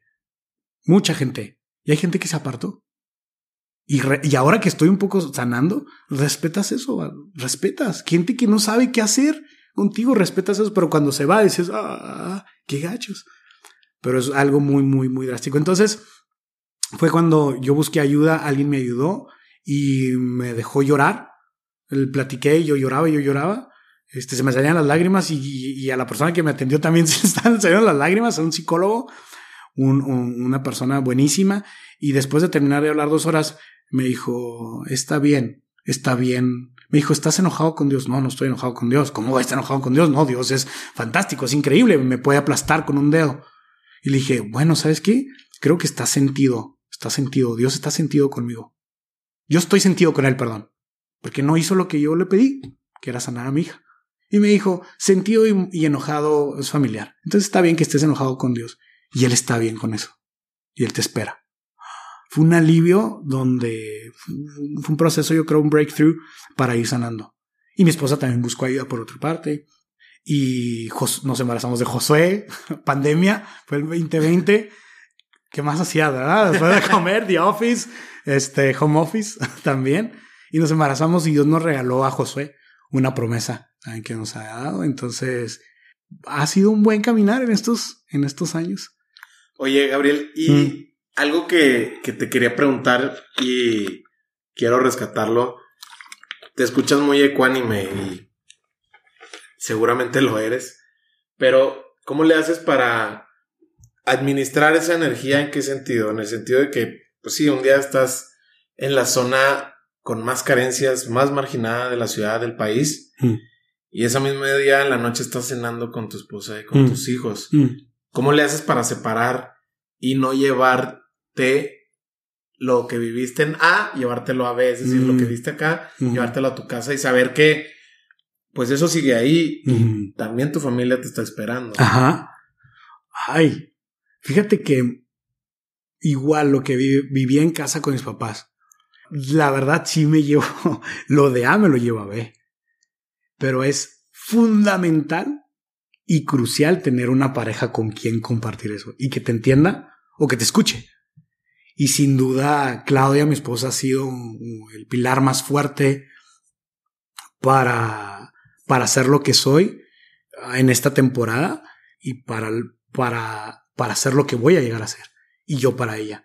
Entonces, llegar a un safety zone en tu casa, donde puedes decir, ay, es que vi esto, esto, esto. Ah, fue un proceso el de Claudia, no creas que ella ya amaba hacia gente y servía.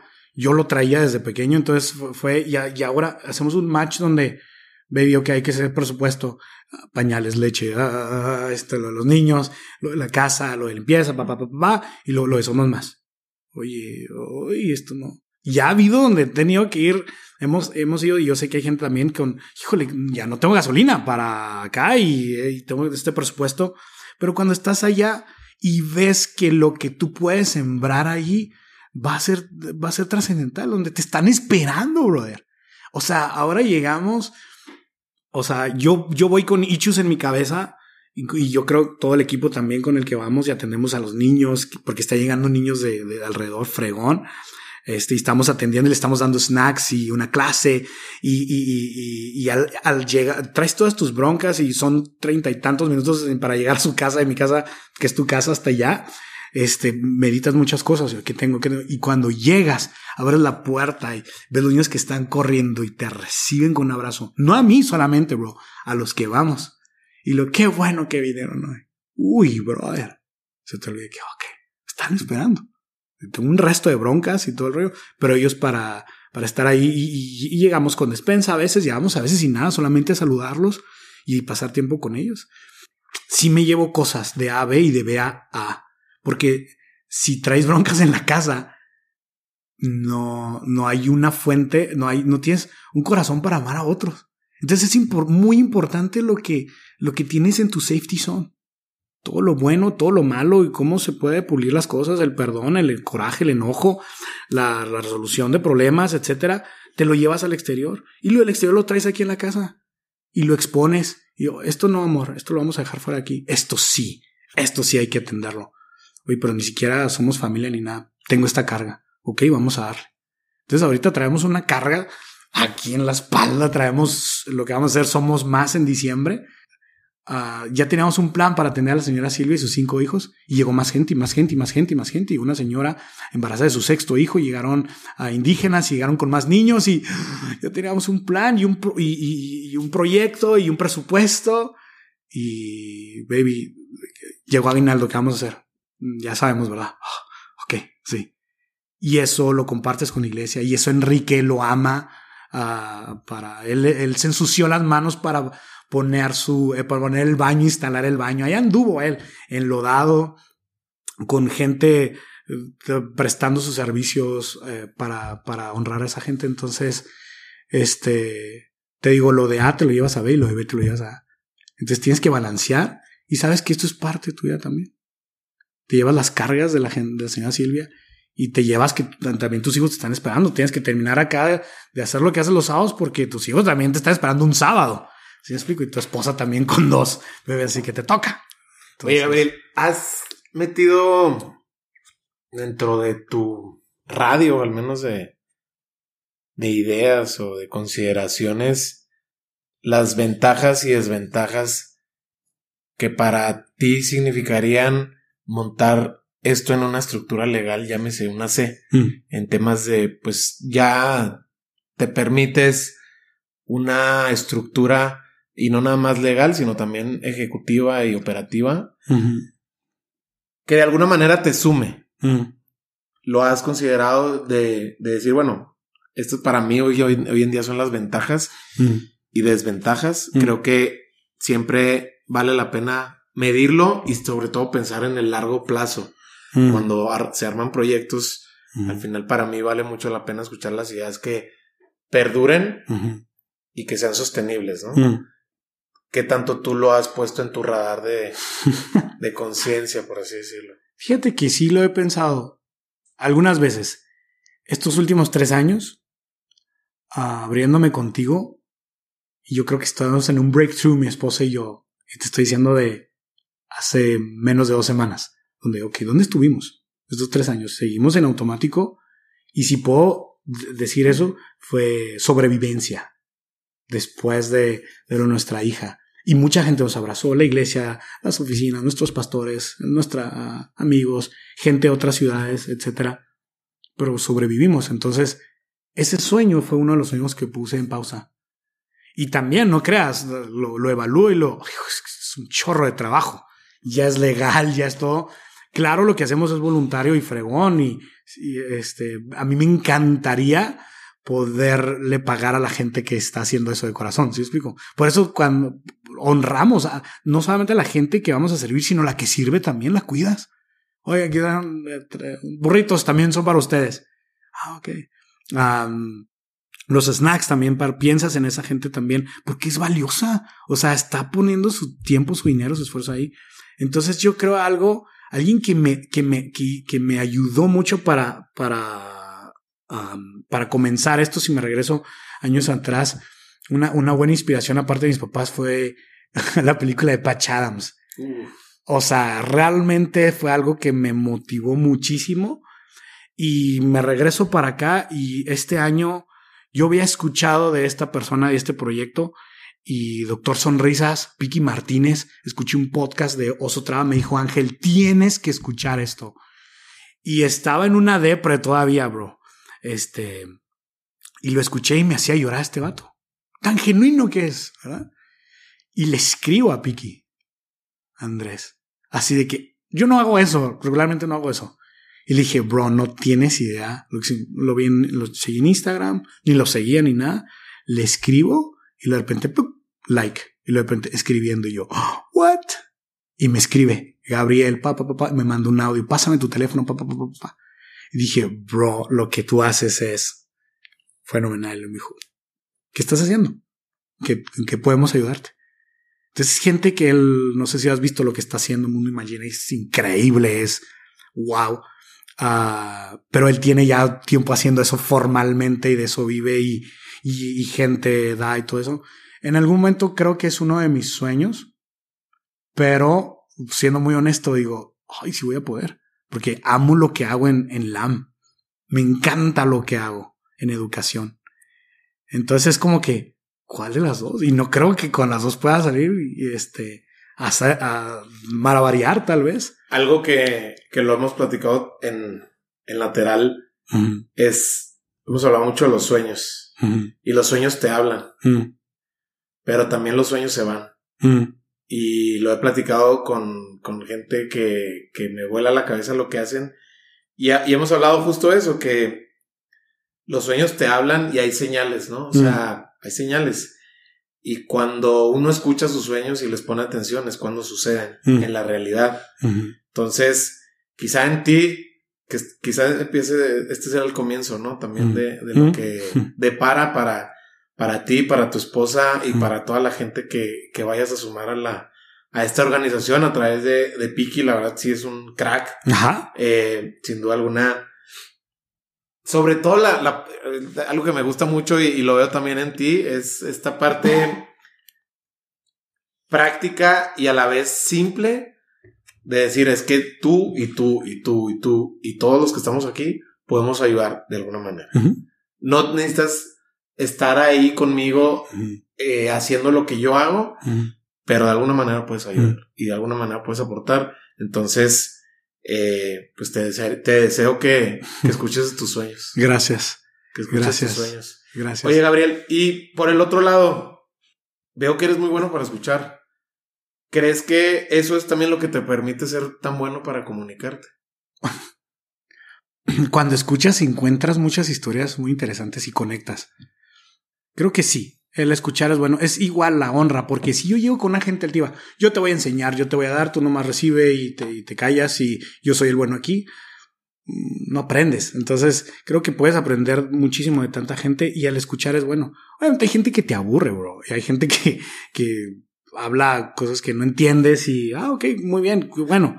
Pero hay gente que, que tan sencilla y tan genuina que puede aportar mucho para ti. Ah, y, y es, es eso, el, ver el valor de la gente.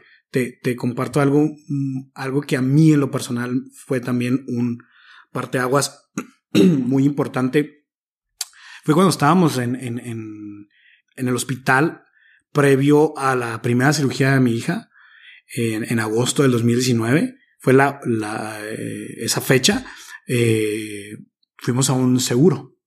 Eh, hicimos todo lo posible y estuvimos atendiendo en la particular con unos doctores excelentes.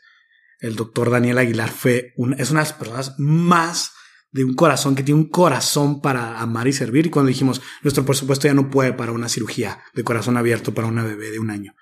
Entonces cierra el expediente en, en, en lo, en, en lo particular y dice, vamos a abrirlo en, en, el hospital, en el seguro. ¿Ok? O sea, él no fue de que, uy, bueno, hasta aquí pueden pagarme. Bueno, pues le recomiendo que él, él se subió al barco con nosotros. Bueno, ah, hizo todo el preparativo, llegamos para allá, ah, en, en, en, en Torreón. Ah, hace mucho calor, muchísimo. Ah, y Tierrón. estamos, sí, que me, me detuve, ¿eh? porque no sé de dónde lo van a escuchar. Ah, y, y hubo, estuvimos compartiendo una sala sin aire con otras cinco personas y con mucha necesidad. Había un niño con un tumor, había, eran sus, no eran sus primera vez que estaban ahí. Yo, yo tenía miedo y yo, yo estaba asustado. La persona que está enfrente a mí era, era un cholo, cholo, cholo. Sí, yo, yo, tengo miedo a dos cosas, así, a las serpientes y a los cholos. Y ese dato está enfrente de mí y tenía tatuada las, la, la Santa Muerte cinco veces. Ay, me da más miedo eso. Este, los cargadores del celular y todo eso, yo los ponía así que aquí escondiditos, no a hacer, está, tú me a vacunar. Y yo, ay, mi niña, ¿dónde la tengo? Pero es lo que podíamos en ese entonces. Y, y sí, juzgué. Pues, digo, ¿no? pues con cuidado, ¿no? Pues como hombre voy a cuidar y ok. Um, 12 horas antes de, que nuestra hija Luciana entrara a cirugía, eh, ya teníamos dos noches ahí. Mis papás, mis suegros, mi familia, el núcleo familiar estuvo ahí con nosotros. Uh, y fue cuando um, quise conectar con los niños. Ah, voy a preguntarles, hola, ¿cómo estás? Y los niños son niños felices, un poco apagados, obviamente, por, por, las cirugías que tenían y toda la recuperación. Un cuarto, te digo, sin aire, era domingo. Un, factor importante, llega domingo, llega, llegan doctores con nariz azul, con hacer burbujas y arreglarnos agua y papel de baño. Yo, ¿cuántos, cuánto tiempo, cuántas veces fui a un hospital y yo hice eso y ahora a mí me toca recibir eso? Wow, check. Y yo, ah. Y al final dijimos, ok, este, le dije a alguien, le dije, tiene una cirugía completa, sí, Dios puede ayudar, yo sé que sí puedo orar. Me dice una de las mamás, porque ya no es, después de 72 horas ahí nos hicimos familia, el dolor une, y le dije, sí, vamos a orar. Y dijo, ok, ¿qué les parece si oramos todos juntos? Ok, y se acerca a este vato, el cholo. Matón, bro. Así esos, los ojos a la mitad y que lo así, que así, así, bro, mal. Y se acerca y dije, ah, este vato nos va a pedir dinero, nos va a saltar. Yo no traigo ahorita cabeza, mi hija es mi prioridad y mi esposa. Y dice, esto que están haciendo es muy especial porque Dios escucha corazones sensibles. Y este lo que va a hacer este, brother mío. Orar es muy importante y, y, hay poder en eso. Y yo, what? ¿Quién es este vato? No manches. Oramos Y le dije, vato, ¿por qué hablas así? O sea, tu finta es para que ya tuviera dos, no sé, brother, ¿sabes? Como dos puñaladas o ya me hubieras tumbado feria o ya me hubieras, no sé. Y me dijo, es que tuvo un cambio en mi vida. Y le dije, ¿por qué estás aquí? mi hijo tiene esto, caso muy severo. Y era en la madrugada, nos sentamos los dos en el piso, el piso sucio. Y yo estaba asombrado de su testimonio, de cómo él había hecho tantas barbaridades y maldad. Y estuvo al borde de la muerte tres veces. Y la tercera, ya donde estaba todo golpeado, ya no tenía escapatoria, todo su territorio y todo se había acabado, eh, fue cuando le ponen la pistola. Ya, se acabó hasta aquí, le dicen. Y me está contando ese carnalillo, así como habla, como el púas.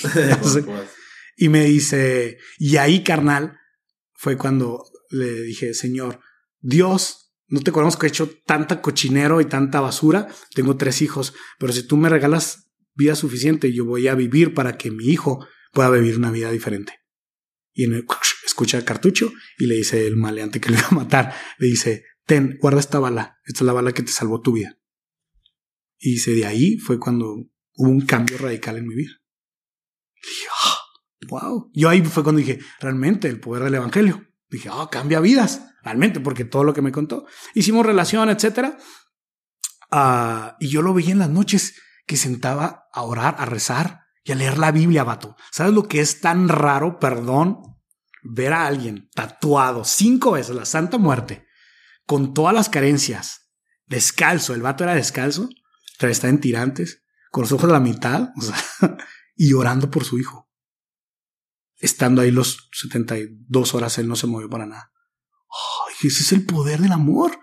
Este vato ama realmente a su hijo, cambió y dejó todo para servir a su hijo y darle una vida diferente. No me vas a creer, pero sigo en contacto con Juan.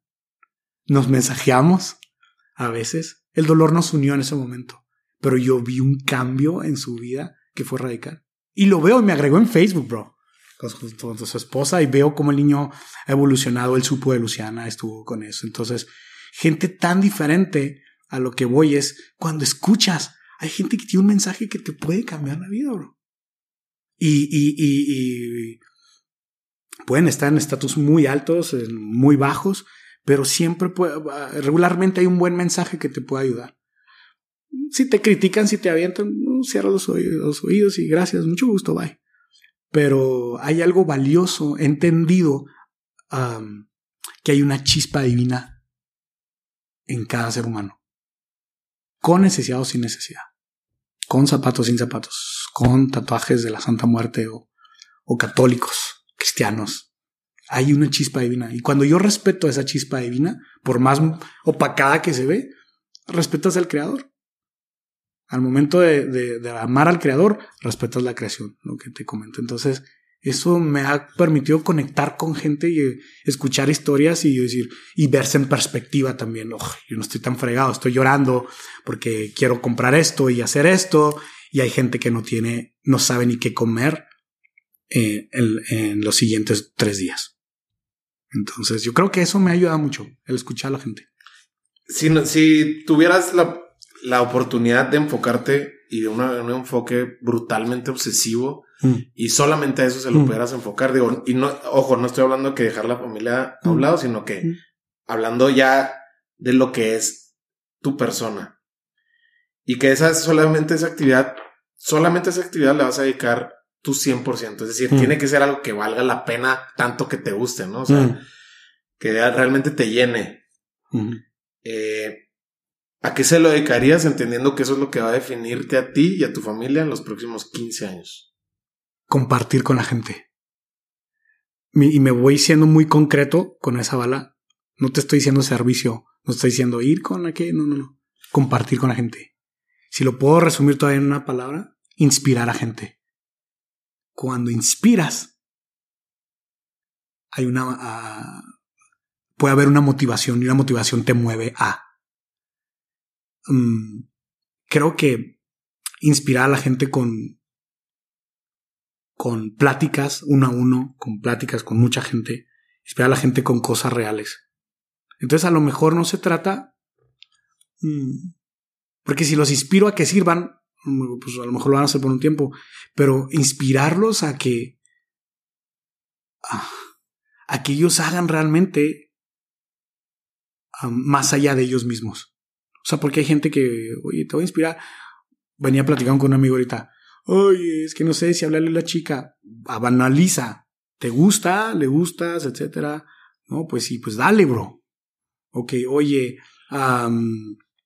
oye, no sé si, si casarme o no, si tener hijos o no. Oye, inspira, o sea, ser muy realistas en lo que hay.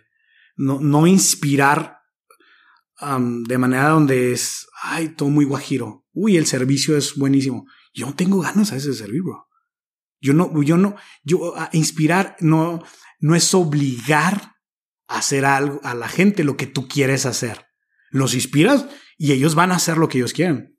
A buscar a Dios, a perdonar, a ayudar a alguien, a servir a alguien, a buscar su sueño, a, ser felices algo que les atraiga. Entonces yo creo que si pudiera, me dices, ¿sabes qué? Esto va a definir inspirar, porque el inspirar te va, te puede ayudar, alguna inspiración genuina te ayuda a moverte. Tienes un motivo, un motor. Y obviamente inspiras a lo bueno, para que hagan algo bueno, ¿verdad? Entonces creo que esa sería un arma, el inspirar, inspirar a la gente. Gabriel, te quiero agradecer mucho tu tiempo. Sé que para, para hacer lo que tú haces respecto a, familia, a fe, tu fe, em, y todas las actividades alrededor de eso, pues tienes que dedicarle mucha energía. Entonces te agradezco mucho tu tiempo, sobre todo la disposición y, la, la, accesibilidad. Este, no sé si quieras agregar algo más. Te agradezco, la verdad. Te voy a ser sincero, es la primera vez en podcast. Estaba muy nervioso y pero me hiciste sentir muy cómodo, estoy muy contento. Y yo creo que algo, algo de valor que he entendido es que la vida, ahorita me dijiste, la charla va a ser así, así, así, así. En la vida va a haber valles y a haber montañas. Y, son necesarios para entender muchas cosas, para conectar con gente que jamás creías que ibas a conectar y creo que algo que he aprendido últimamente, yo creo que ha sido lo que ha tenido más valor eh, en, en mi vida. El rodearte de gente que te ama y que tú también puedas amar. Que tu vida no va a ser como tú la pensaste siempre. Mi vida era buena y perfecta y me rompieron mi burbuja. Y después de que me rompieron esa burbuja a mí y a mi esposa, con este suceso de nuestra hija, pudimos conectar con gente que jamás. Y estamos tullidos, estamos rotos todavía. Pero ahora lloras con dos hijos. Y ahora lloras con alguien que llora. Y, no es por lástima, pero ahora conectas con gente que puede servir y amar. Y creo que el tener una familia que te ama, de amigos y de sangre, es fundamental. Y de fe. Entonces, cuando no, no, la familia te puede fallar o los amigos. Tienes a Dios. Pero también he descubierto esto. Cuando no tienes ganas de buscar a Dios o estás sentido y enojado con Él, tu familia te va a hacer regresar a, a, a, a, lo, que tú amabas, aunque estés sentido con Dios, pero te va a abrazar sin duda en tu condición. Entonces, creo que es una mezcla, tener a Dios, familia, y amigos es algo que te hace íntegro, no, no perfecto, pero sabes que cuando una te falla o tú no quieres estar con eso, siempre va a haber un backup. Pero juntos, cuando tienes esa mezcla de Dios, familia, fe, motivo, aún la muerte puede ayudarte para catapultarte a dar vida a otros. Entonces, eso fue lo que hizo Jesús también. Le cortaron la vida resucitó y resucitó para servir. Entonces, creo que es algo que nos ha pasado. Ni la muerte puede separar algo tan fuerte, una convicción tan fuerte. Te quedas golpeado, te quedas las heridas, te quedas tullido, pero hay algo más fuerte, una pasión. La pasión te, te lleva a hacer lo que la lógica no.